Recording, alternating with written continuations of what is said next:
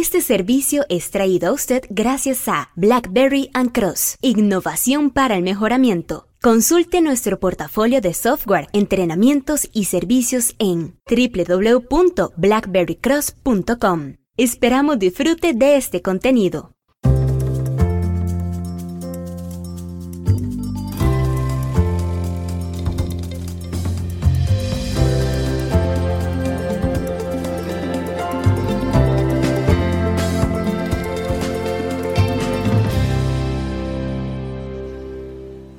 Hey, creo que tengo una idea. He visto que ahora en los restaurantes utilizan el código QR para que uno pueda acceder al menú. Yo creo que podemos hacer lo mismo con instrucciones de trabajo en la compañía. Me imagino, por ejemplo, llegamos a la bodega, ponemos un código QR en una estantería y nuestros trabajadores, nuestros colegas, amigos, escanean ese código QR y ya tienen el procedimiento de cómo hacer el inventario o de cómo utilizar el montacarga. Sería buenísimo.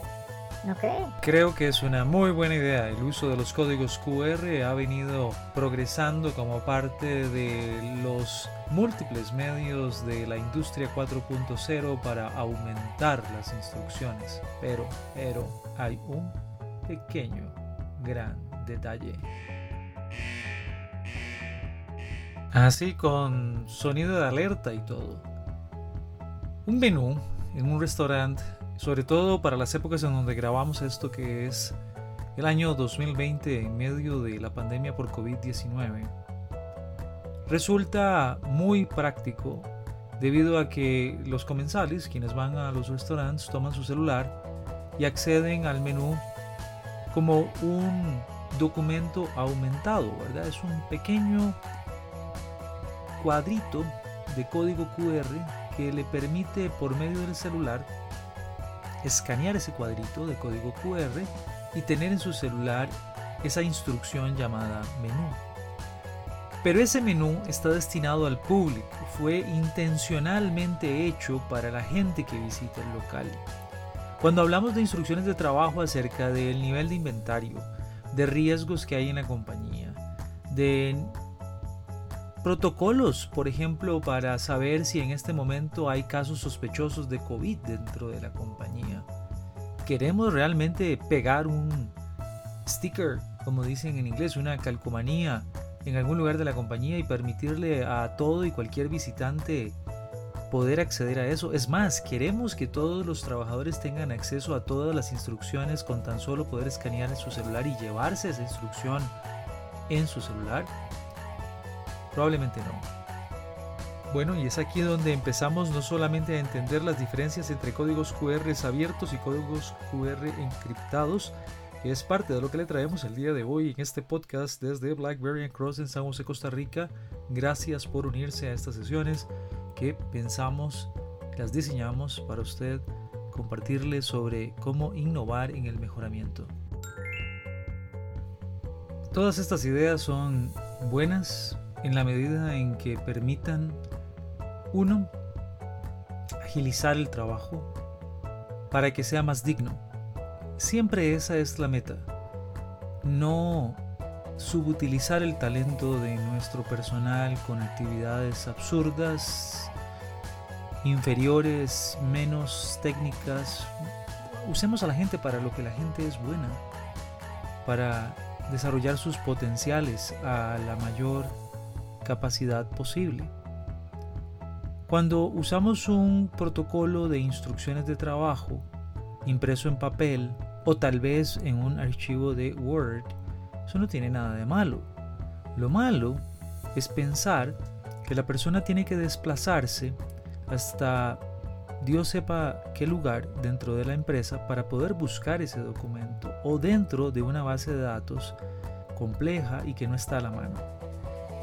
En el momento actual y siempre, las instrucciones de trabajo dentro del área en donde se realiza la labor deben estar a la mano, deben estar cerca.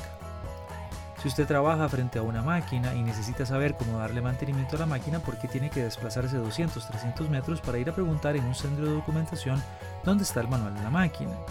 Si es que está. Y debería también saber cuál es la ruta para llegar a esa base de datos que está súper compleja para luego darse cuenta de que no le han dado el acceso porque todavía alguien no ha hecho el papeleo interno y se pierde tiempo valioso, el tiempo de la gente, de la persona que usted contrató por sus habilidades, por su talento, para que le ayude a hacer el trabajo, no para que pierda tiempo buscando esas instrucciones. Aquí es donde entonces la idea de usar códigos QR resulta brillante. Coloco un sticker y de repente lo escaneo y ya tengo el documento.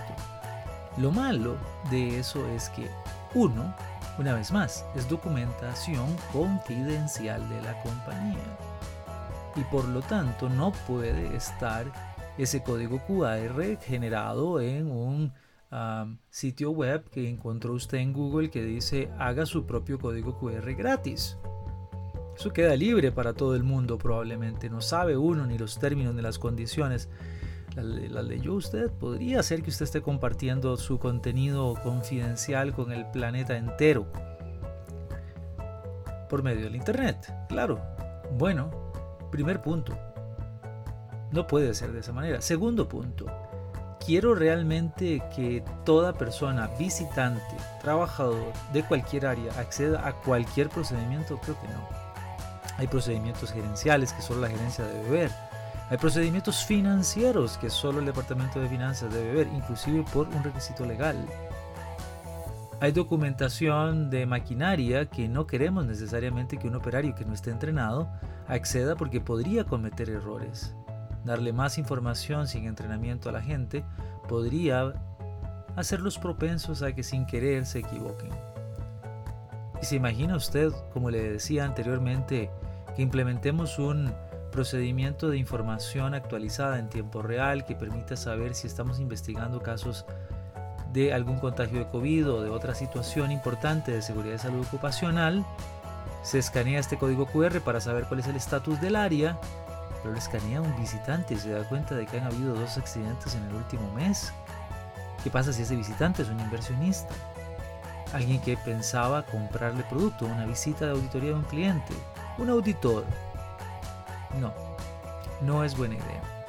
¿Cómo solucionamos esto? Bueno, piense en una solución que uno estructura el contenido de las instrucciones de trabajo para quienes realmente lo necesitan con seguridad aplicada en esa capa y luego que el código QR esté encriptado y solamente por medio de una aplicación específica de lectura de ese código QR que tiene, por así decirlo, el descifrador para poder desencriptar la codificación, se pueda acceder a esa instrucción. Sí, eso es posible. Nosotros en BlackBerry Cross lo hacemos, lo hacemos por medio de, de VPR, que es la herramienta por medio de la cual trabajamos estas instrucciones aumentadas.